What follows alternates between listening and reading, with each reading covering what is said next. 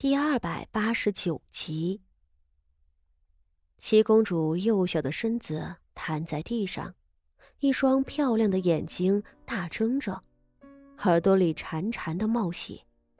她的胸口插着两根弯折的竹篾，衣裳已经被人为扯破，露出了皮开肉绽的伤口。她死了，死相很惨。傅锦仪和太子妃都怔怔的望着他，傅锦仪嘴唇哆嗦着，讷讷道：“七公主，七公主方才还围在斗师的桌子边上。”冰凉的恐惧在那一瞬间，将傅锦仪的浑身浸透。他经历过死亡，但他还是无法承受这样太过突然的死。前一刻还是好好的人，后一刻就死于非命，还死得这样惨。沙场上的男人战死固然惨烈，但眼前的死者可只是一个八岁的孩子啊！他还那么小，被人用竹篾插进胸口，鲜血浸透全身。如果傅锦仪没有记错。七公主应该是许平的女儿吧？在满宫的皇子皇女里，七公主并不显眼。她没有和敬公主嫡出的身份，没有昭娇公主得圣上龙宠，却也不似梅公主那样过得卑微可怜。她的生母许平尚在，且年轻貌美，颇得圣上欢心。许平只得了她一个女儿，半生希望都寄托在她的身上，母女二人相依为命。原来在宫里，不光是太子这样风口浪尖的人物会走得坎坷，就连七公主这样淡漠无声的人，也会死得不明不白。傅锦仪实在想不通，七公主为何会死。又是谁将他残忍杀害？杀了他有什么好处？难道他碍了谁的眼，挡了谁的路？七公主耳朵里的血还在往外冒，年幼的孩子流了太多的血，那一张面皮正以肉眼可见的速度变得清白，最后变成纸一般的惨白。傅锦衣再也看不下去了。太子妃的身子踉跄了一下，傅锦衣连忙扶住，道：“殿下，您身子不适，怎能看这个呢？您还是先移驾。”移驾，移驾。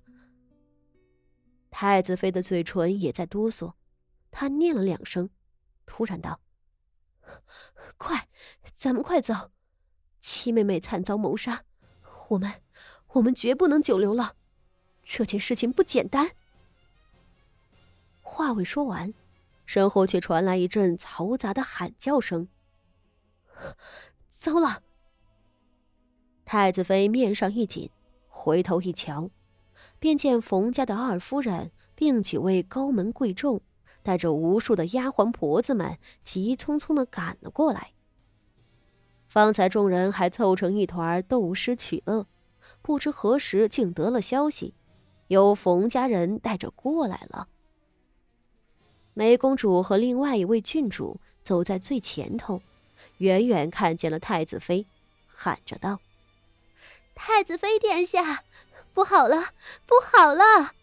听说七公主不见了。”太子妃的脸色已经难看到了极点。而傅锦仪也隐隐猜到了一个可怕的问题：七公主不见了，梅公主等人都过来寻找，而太子妃和自己却是最先发现七公主的。傅锦仪浑身发冷，她紧紧的抓着太子妃的衣袖，而太子妃的身体也在颤抖。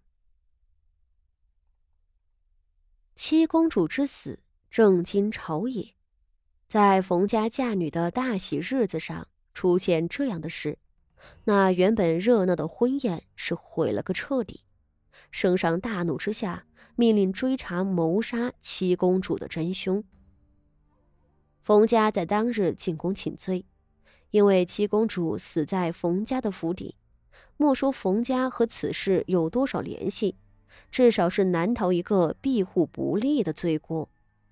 同时，率先发现七公主尸首的太子妃和傅锦仪也被圣上传召。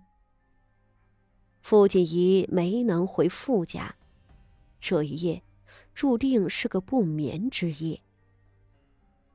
七公主是圣上的血脉，她或许不是圣上最看重的孩子，也没有太大的价值，但当众谋杀皇室公主，简直是对皇权的挑衅。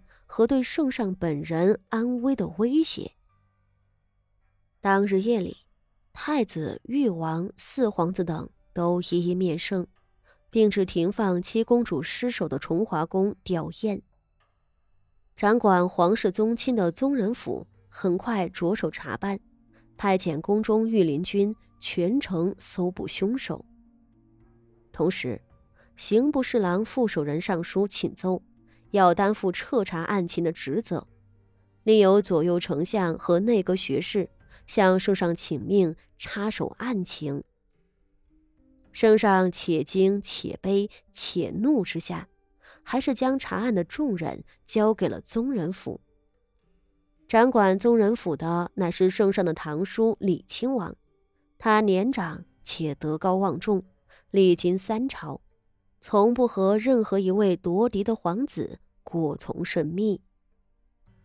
七公主惨死的大案令整个京城风声鹤唳，冯家大失颜面。荣安县主傅锦仪被传召进宫后，三日都不曾出来，傅家也没有得到任何消息。傅府上下已经急得如热锅蚂蚁，托人打听。也没得到半点消息，更不敢进宫询问。而被扣在宫中的傅锦仪，此时的境况绝对算不上好。他和太子妃两人被禁足在宗人府，已经有三天了。太子妃殿下是真不知道七公主是怎么死的吗？前来传旨问话的人。正是御前大总管梁敬忠，他手里捧着一份明黄的圣旨，冷笑道：“圣上口谕，若是太子妃殿下想不起来，那就慢慢想吧，也永远别想从这里出去。”太子妃和傅锦仪两人跪在冰冷的大理石上。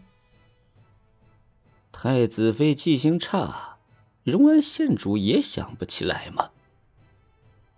梁敬忠笑看向傅锦仪，脸上的皱褶越发深了。荣安县主，老奴劝您还是识相点太子妃殿下身份尊贵，谋杀皇女不过是废位的处置，还能保留性命。您要是卷进去，这可是抄家灭族的大罪呀！